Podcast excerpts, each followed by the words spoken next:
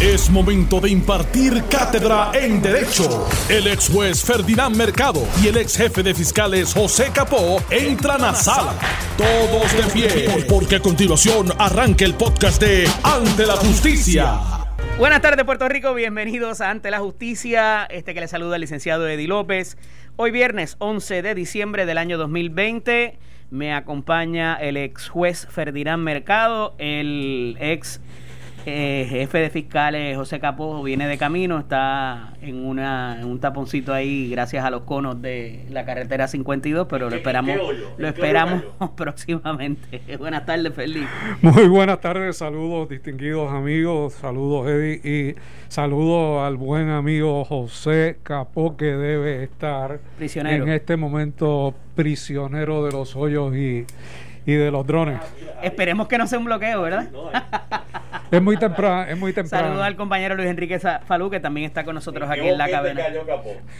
Mira, el, el, caballero que te llamó, lo que él estaba un poco tratando, lo que yo pude colegir, ¿verdad? Ah. Que estaba tratando de decir. El de la caja de, el de la caja de viandas es que eso se ha intercambiado del privilegio o el beneficio que tenía la persona de comprarlo en cualquier supermercado y se le, se le añadía una cantidad de dinero adicional para esos propósitos en la tarjeta de la familia. Ahora parece que eso se ha intercambiado porque te entregan la caja eh, ya con el producto. Ah, y tienes que, ir a recogerla a un centro, correcto, correcto. Y parece que lo que él se estaba quejando es que de la fila que había y que no, le, garantizaba que le tocara, versus él haber tenido el dinero en su tarjeta y comprarlo a su a su beneficio. Pero si él, llega, si él llega hoy a la fila y no logra conseguir la caja de vivienda, los 40 dólares no se quedan ahí.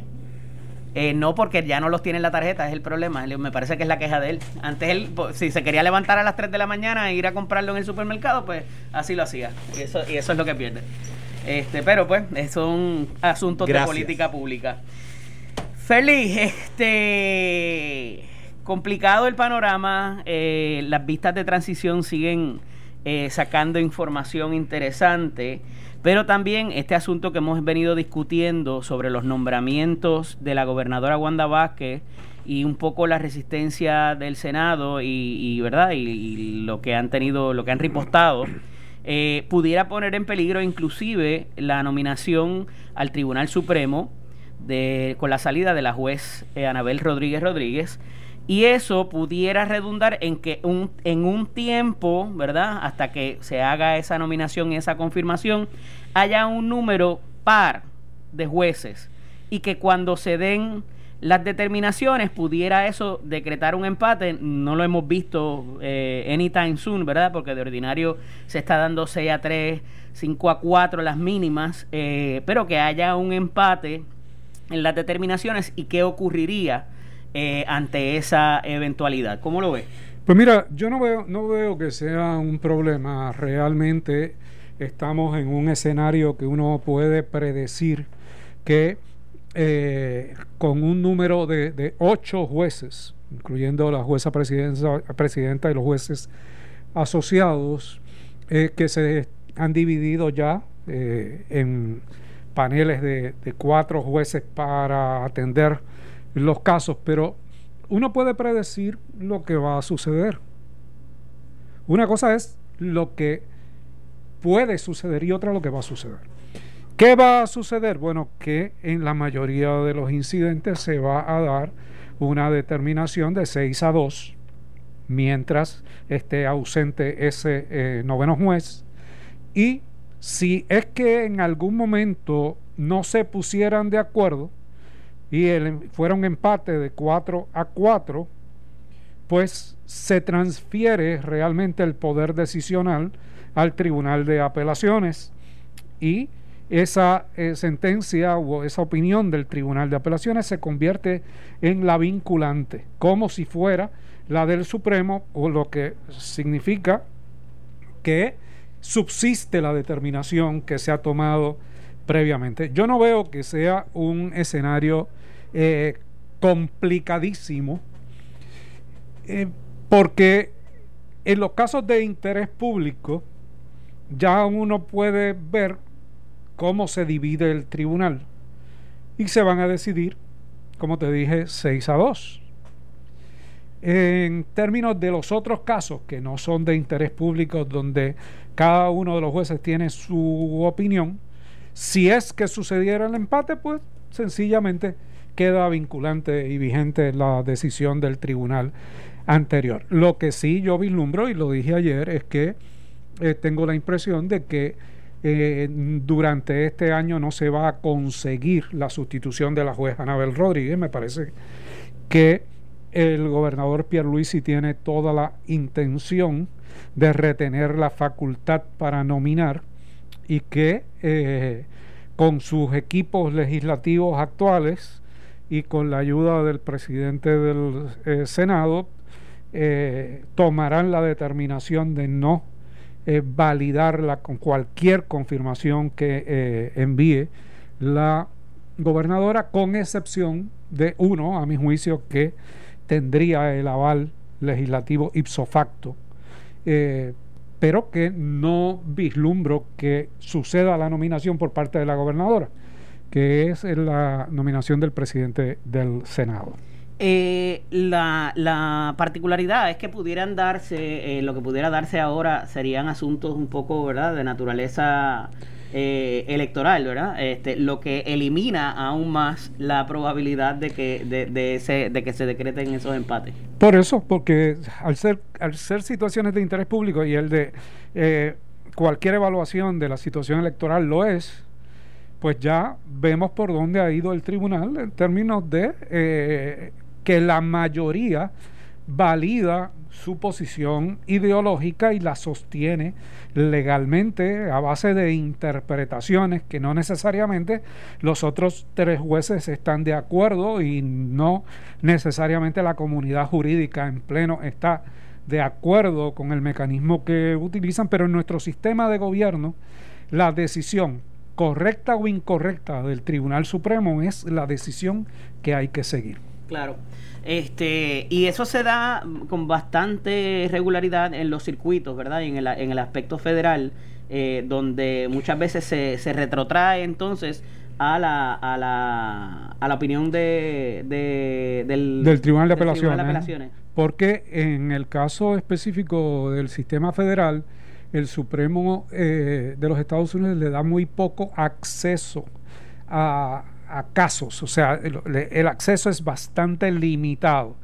Por lo tanto, la facultad del Tribunal de Apelaciones es bien amplia y por lo general se convierte en la última decisión. Claro.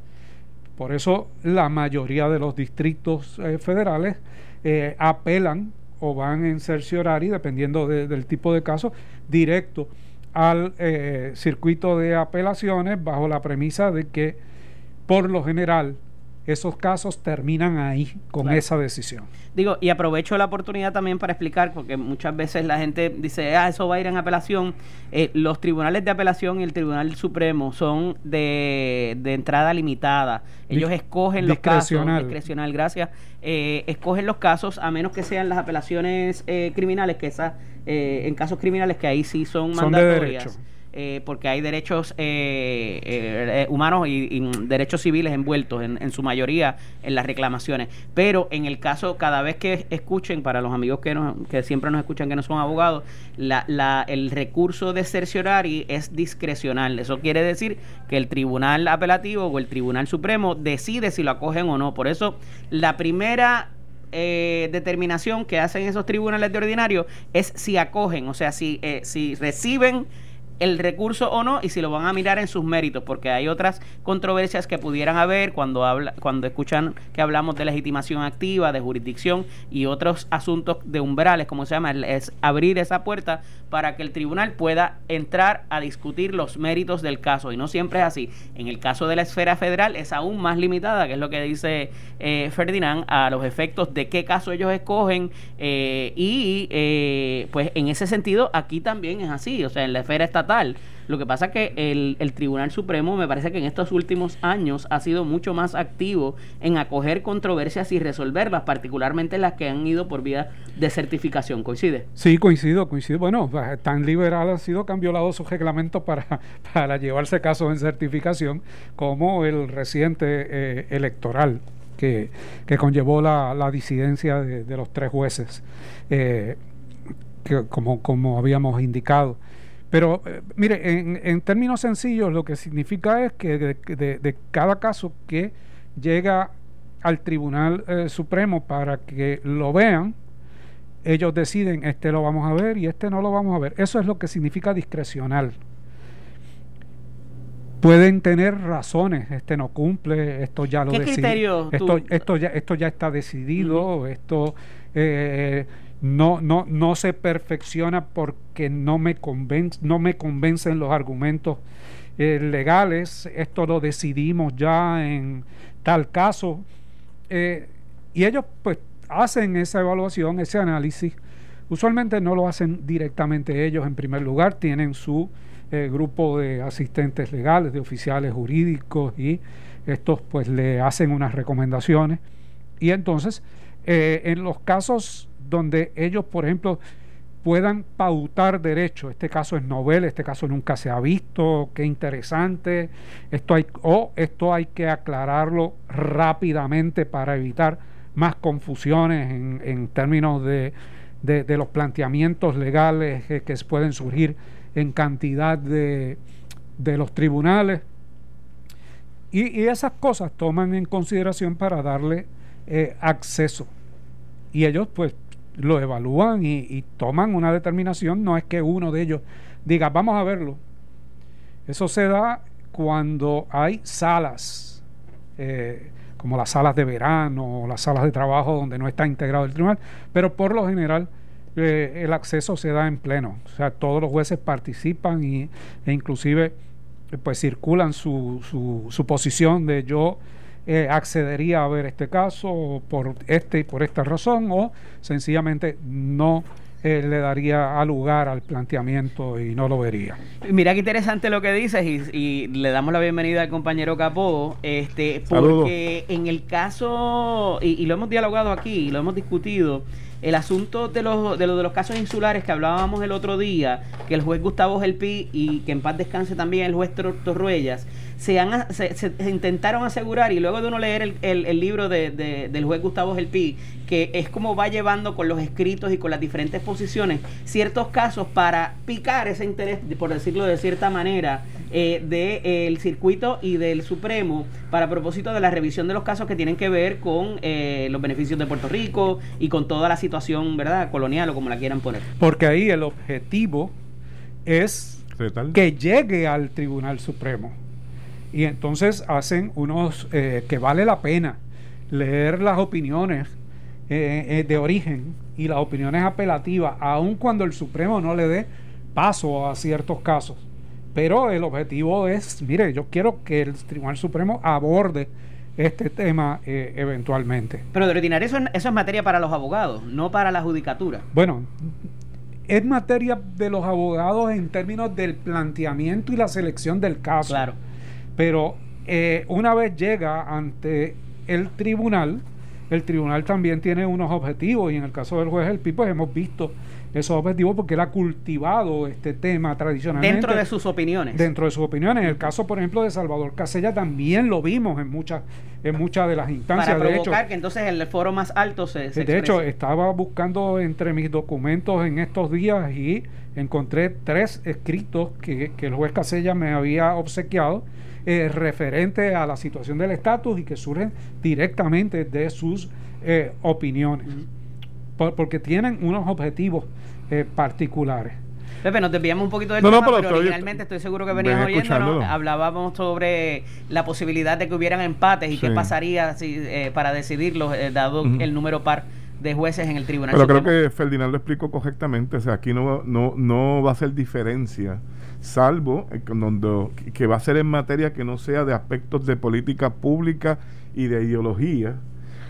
En casos criminales, en casos civiles, tal vez pueda ocurrir empates como ha ocurrido en, unas ocasiones anteriores y el dictamen es que prevalece la decisión tomada por el Tribunal de Apelaciones. Eso Ferdinand lo explicó correctamente. En lo último que estaba indicando, aunque las partes son las que llevan los casos, realmente, como bien lo señaló Ferdinand y tú también, Eddie, los jueces aprovechan esa oportunidad para retar, ¿verdad? Y que obliguen a... Cada caso puede ser ese reto para obligarlos a, fijar una posición, cómo está la posición del Tribunal Supremo de acuerdo a su pensamiento liberal o conservador con relación a la aplicación de leyes en el territorio. Básicamente ese ha sido el propósito y vemos, de hecho, el caso que se está viendo el del Seguro Social Supremo, este, de Baello. De Baello y, la, y la, la, Seguro Social suplementario. suplementario que creo que se está discutiendo. No es el único, hay, hay, hay, hay dos más, eh, me parece, eh, también que tienen que ver con, con ese tipo de beneficios. Tal vez sigamos escuchando en la composición de este Tribunal Supremo en los Estados Unidos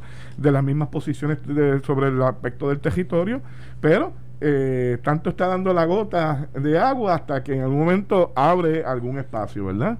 Y alguna interpretación nueva eh, de algún juez en algún momento por su visión puede ser conservadora y de momento entienda que hay una herramienta para resolver alguna controversia o interpretación y cambia el panorama. de la Junta de Supervisión Fiscal han tenido también alguna expresión que uno lo que, que uno quiera conseguir, como por ejemplo recientemente hubo uno de los casos donde la juez Sotomayor hizo unas expresiones que en una disidente, si no recuerdo mal, donde, donde pero era una disidente donde validaba el Estado Libre Asociado. Pues obviamente eso le dio fuerza al sector Estado Librista después después de Sánchez Valle. Pero no, puso un link de YouTube con el no Puso, no, no, no, con, el himno.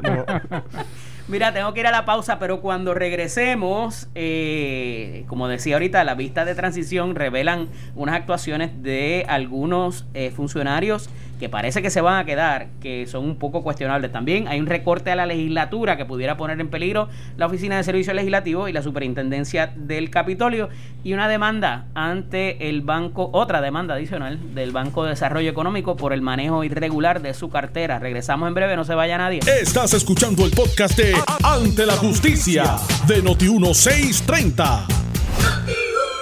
Estamos de regreso aquí en Ante la Justicia. Este que le saluda, el licenciado Eddie López, me acompaña el ex jefe de fiscales José Capó y el ex juez Ferdinand Mercado. Eh, acabado de salir de la pluma de la amiga Melissa Correa, Circuito de Boston nombra panel de jueces en caso de instituciones juveniles determinarán si procede o no dejar en libertad a uno más jóvenes ingresados en las instituciones penales de menores. Los jueces David Barron del Tribunal de Apelaciones del Primer Circuito, Francisco Besosa del Distrito de Puerto Rico y el juez presidente del Tribunal de Puerto Rico, Gustavo Gelpi, integrarán el panel de jueces para determinar si procede o no dejar en libertad a uno o más jóvenes ingresados en las instituciones penales de menores en la isla, según una orden del juez presidente del circuito, Jeffrey Howard. Helpi había convocado un panel de tres jueces luego de que una carta, eh, una cuarta parte del centenar de egresados intentara suicidarse o automutilarse y que el negociado de instituciones juveniles incumple con los servicios de salud mental. El Estado Libre Asociado no ha remediado la inexcusable privación de los derechos constitucionales por parte de los menores en un plazo razonable. Ayer, 11 de noviembre de 2020, el Estado Libre Asociado todavía está involucrado en una disputa contractual prolongada con el proveedor de salud que ofrece servicios a sus instalaciones juveniles. Si bien dicho litigio continúa navegando en el sistema de justicia local, los menores se quedan indefensos sin la atención de salud mental que tanto necesitan y la seguridad correspondiente para sus vidas. El tribunal no puede quedarse de brazos cruzados esperando que ninguno de ellos acabe con éxito su vida, reza la orden de Gelpi. Agrega que el hacinamiento en la detención de menores pone en grave peligro el, funcionamiento eficaz y la seguridad de cualquier instalación. Hay dos tipos de hacinamiento, diseño de instalaciones y capacidad del programa. Aquí en Puerto Rico el hacinamiento es del segundo tipo. Actualmente los menores alojados en las dos instituciones restantes del Estado Libre Asociado se ven privados de los componentes de seguridad y salud mental exigidos por la Constitución para su confinamiento. Afirmó que las dos instalaciones juveniles existentes de Lela sujetas al acuerdo de este caso federal han experimentado perdón, recientemente una situación más espantosa e inquietante que pone en peligro el bienestar físico y mental de su población. El gobierno de Puerto Rico había calificado de prematura la convocatoria del togado para la designación de un panel de tres jueces. Prematura, esa es la pregunta. Prematura. Hasta que alguien se mate. No, termina el cuatrenio y tiene una pugna, porque esa es la pugna por cuál es la compañía que va a, brindar los servicios de salud mental. Quisieron, eh, eh, no le quisieron renovar a la que estaba, por la razón que sea, ¿verdad? Y obviamente, pues todavía no se otorga ese contrato y ante esa situación eh, se ha reflejado un aumento en casos de posible suicidio de estos menores y ante esa situación el tribunal le había otorgado un tiempo al gobierno de Puerto Rico, sabiendo que hay un pleito a nivel estatal, para que resolvieran el asunto. A falta de que pasa el tiempo, el tribunal toma la determinación de entonces tomar una acción para evaluar esos casos. Y ahí es que se nombra ese panel. Sumamente interesante. En Puerto Rico, hasta donde entiendo, hay dos eh, instituciones juveniles, que son dos, muy pocas ya, eh, porque se eliminaron, las, por ejemplo, la de Humacao y la de Bayamón, y queda la de eh, Villalba y la de Ponce. Y eh, lo que ha hecho el tribunal a través del juez El Pi, porque lo hace el tribunal de circuito de apelaciones, pero es mediante orden del juez El Pi que llega, que, llega allá. el tribunal federal se ha convertido en el monitor, obviamente, de esta de este pleito federal que en los casos de los tribunales, de las instituciones de menores. Pero lo que ha hecho es crear un equivalente a una eh, Junta de Libertad bajo palabra federal para instituciones juveniles, para los menores, para resolver un problema que no se había podido resolver en Puerto Rico eh, ni por las autoridades directas que tienen la supervisión de estos menores, que es el Departamento de Corrección y Rehabilitación, ni por los tribunales en Puerto Rico. Así que sencillamente el juez El Pi actuó, como tú dices, en esa capacidad eh, de monitor, garantizando la vida de estos jóvenes, porque se les ha privado de los servicios de salud mental. Me parece que eh, el mecanismo utilizado es, sumamente adecuado. Uno puede decir, ah, ha federalizado de nuevo este, la supervisión, tipo caso Morales Feliciano.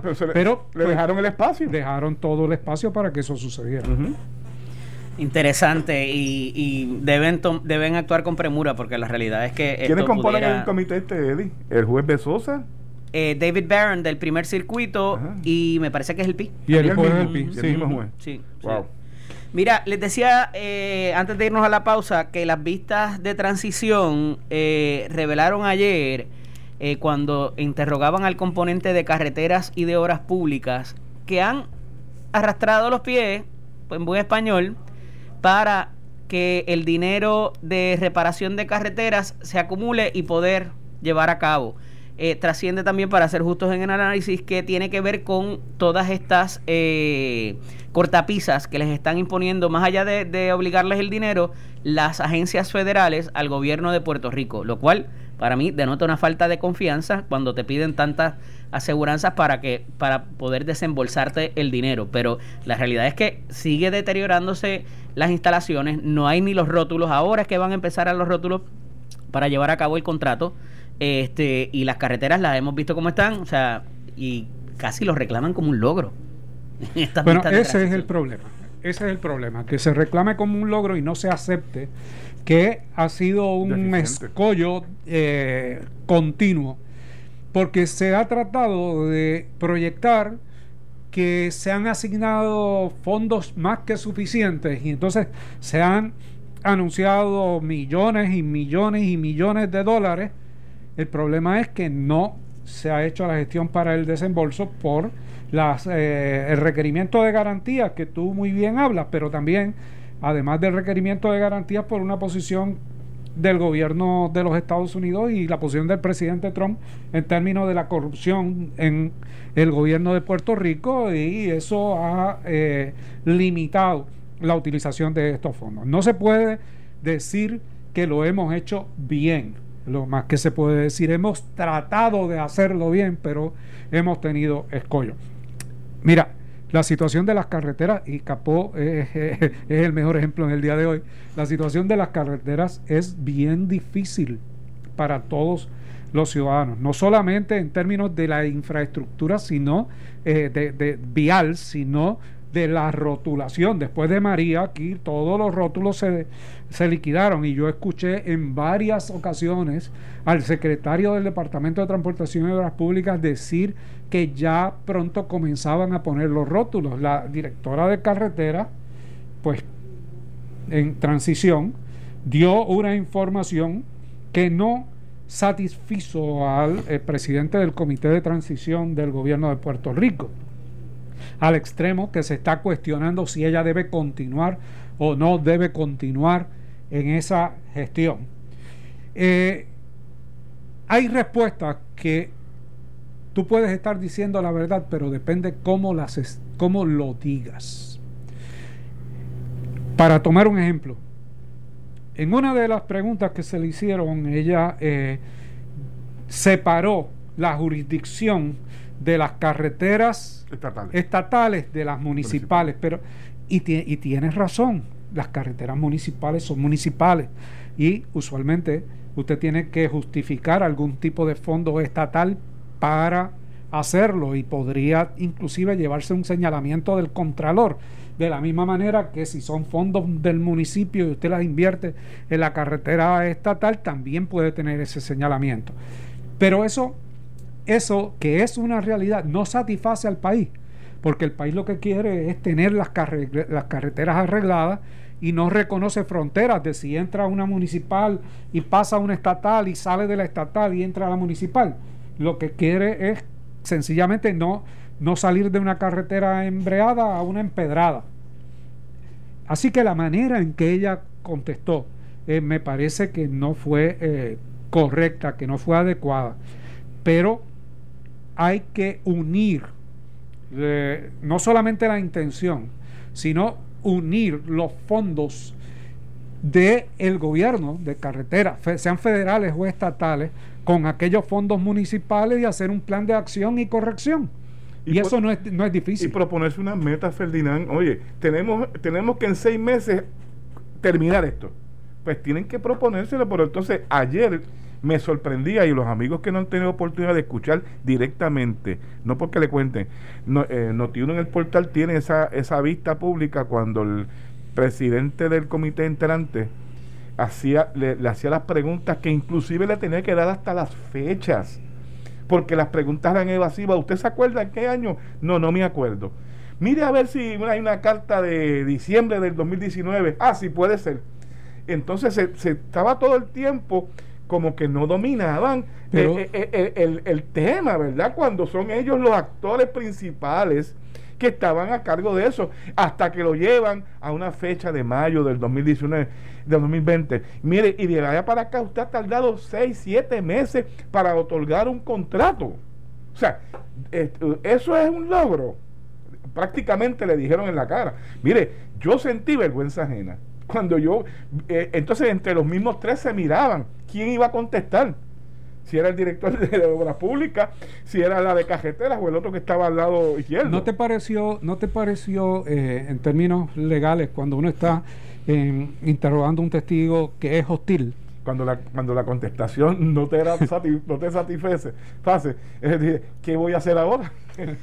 Esa posición tan difícil. Mira, ciertamente todo lo que dicen es, ¿verdad? Eh, yo pensaba irme por la línea esta de lo de los requisitos que están imponiendo las agencias, que está pasando con vivienda, que está pasando con el Departamento de la Familia, y con mucho más de todo ese dinero eh, que hay de FEMA y de otras y de otras asignaciones del, del Congreso. Eh, y que quizás eh, cómo pudieran ser revisadas o, o de alguna manera esa confianza eh, porque no se la están imponiendo otras jurisdicciones. Entonces, ¿cómo pudiéramos lidiar con eso? O el gobierno entrante poder lidiar con eso para que no fuéramos distintos a, qué sé yo, Hawái eh, pues, o Alaska o, no otros territorios que no, son continentales. no se reconstituye de un día para otro ni en un periodo de transición. Tú tienes que tener las personas indicadas con el compromiso. O sea, si tú tienes un deadline al 30 de noviembre para un contrato, pues tú tienes que hacer un equipo que esté, es más, si el deadline es el 30 de noviembre, yo no se lo tengo al 15 de noviembre, 15 días antes. O sea, tienen que eh, la voluntad unirse para vencer todos esos escollos. Y tienes tres escenarios. Tienes que tener trabajando a la comisionada residente, restituyendo la confianza del pueblo en el pueblo de Puerto Rico. Tienes que tener a Prafa y tienes que tener los cabilderos correctos en el próximo eh, Congreso. Si no tienes eso, no importa que el gobernador de Puerto Rico haya sido comisionado residente previo, porque él no va a estar todos los días en Washington, él va a estar desde aquí, necesita representantes allá que logren reconstituir esa confianza y por, por, el otro lado necesita... Tres figuras principales, ¿quiénes serían? Además de la comisionada residente.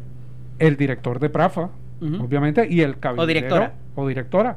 Y el cabildero que se contrate para representar al gobierno de Puerto Rico. Porque no, no lo puedes hacer sin, sin, sin esas tres personas. ¿Y qué sería? Una, programar unas visitas al Congreso, a las agencias, eh, ¿dónde, hay que tocar la puerta para que...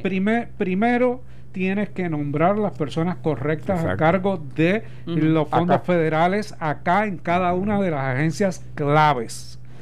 Segundo, tienes que tener el aval y convencer a la Junta de Control Fiscal de que lo estás haciendo correctamente. y tercero, pasar entonces al Congreso, porque de qué vale que vayas al Congreso a decir unas cosas y cuando vengan y consulten la Junta de Control Fiscal diga una cosa totalmente distinta a, la que tú has representado en Washington. Yo te digo, o sea, que hay que poner metas, ¿verdad? Porque la credibilidad se gana con la ejecución. Esa ejecución, una vez tú cumples aquí, pasas esa cadena de mando y ciertamente en un periodo de tiempo, si tú estás en cumplimiento con las exigencias, que son fuertes ahora, sí, pero no los ganamos. Se ganaron. Pues ahora hay que vencerlas. Y eso va a tomar uno o dos años, cuidado que tres. Pero ciertamente si se ejecutan correctamente en el tiempo destinado, se va a ganar nuevamente la credibilidad, van a haber portavoces en esa cadena de mando que Ferdinand envió y eso se liberará en un momento siempre y cuando se cumplan las exigencias. Claro. Mira, hace unos meses atrás hablábamos de los cargos que y la investigación que se está llevando a cabo contra el titular, el ex titular del Banco de Desarrollo Económico Luis Burdiel y en la sección de negocios hoy del periódico Nuevo Día refleja una situación de una demanda adicional de las que ya hay interpuesta eh, por un manejo irregular de unos préstamos eh, que se hicieron a través del Banco de Desarrollo Económico. Esto fue el podcast de Noti1630. Ante la justicia. El único programa en la radio con un Dream Team de expertos en derecho. Dale play a tu podcast favorito a través de Apple Podcasts, Spotify, eh, Google Podcasts, Stitcher y Notiuno.com. Ese, ese préstamo y solicitaron en algún momento, pues, eh, eh, saldarlo o comprarlo, ¿verdad? Comprar el crédito con los pagares y demás, porque entendían que habían dado más garantías de la que verdaderamente se requería. Y el préstamo se lo vendieron a una tercera compañía foránea a un, a un valor menos de lo que había ofrecido eh, el, el prestatario, ¿no? El deudor. Y a esos efectos, pues, eh, el prestatario, que es el Banco de Desarrollo Económico, se negó y de 1.2 millones que estaban ofreciendo, se lo vendieron en 380 y pico mil al, a la cartera y eso abona a que esa cartera se vendió por mucho menos dinero en un detrimento brutal contra eh, verdad lo que eran las, las, arcas del Banco de Desarrollo Económico. Eh, trae la figura de lo que es el crédito litigioso también que se ha hablado y se ha intentado pasar legislación para eso. Y quería ¿verdad? tomar estos minutos que nos quedan para, para explicar esa situación porque me parece que más allá de este ser un, préstamo que tiene que ver con las garantías y es quizás sui generis en términos de cómo se maneja en el Banco de Desarrollo Económico, pudiera esta situación replicarse inclusive con la banca hipotecaria eh, por razón de las personas que tienen eh, sus hipotecas con, con los bancos y que hacen un intento por en, tiempos difíciles por tratar de, de solucionar sus diferentes situaciones. Mira, el Banco de Desarrollo es un banco que da préstamos de riesgo para empezar, que usualmente no cualifican. Los otros no garantizan, el coge Exacto. Eh, eh, en otros bancos no, no te los van a dar. Segundo, tú tienes que ver cuáles son los reglamentos internos en términos de la venta de las carteras. Uno puede pensar que en este caso favorecieron a alguien específicamente, porque si hay una oferta de 1. algo de millones por comprar esa cartera y la te la venden en 300 mil, pues hay algo que no huele bien en el camino. Es como cuando vas a una subasta y te otorgan la subasta al que mayor ha licitado, habiendo otras empresas que licitan por lo mismo eh, mucho menor. Pero, ¿qué sucede? En términos de las eh, subastas, usualmente hay un elemento que se llama discreción en ese proceso de la adjudicación. Si, ese, si ese, esa discreción existe en quienes toman la decisión de la venta de cartera, pues la demanda no creo que vaya para, para ningún lado. Pero si, si están claros los elementos que deben seguir para esa venta de cartera, pues es posible que tenga eh, un final eh, positivo.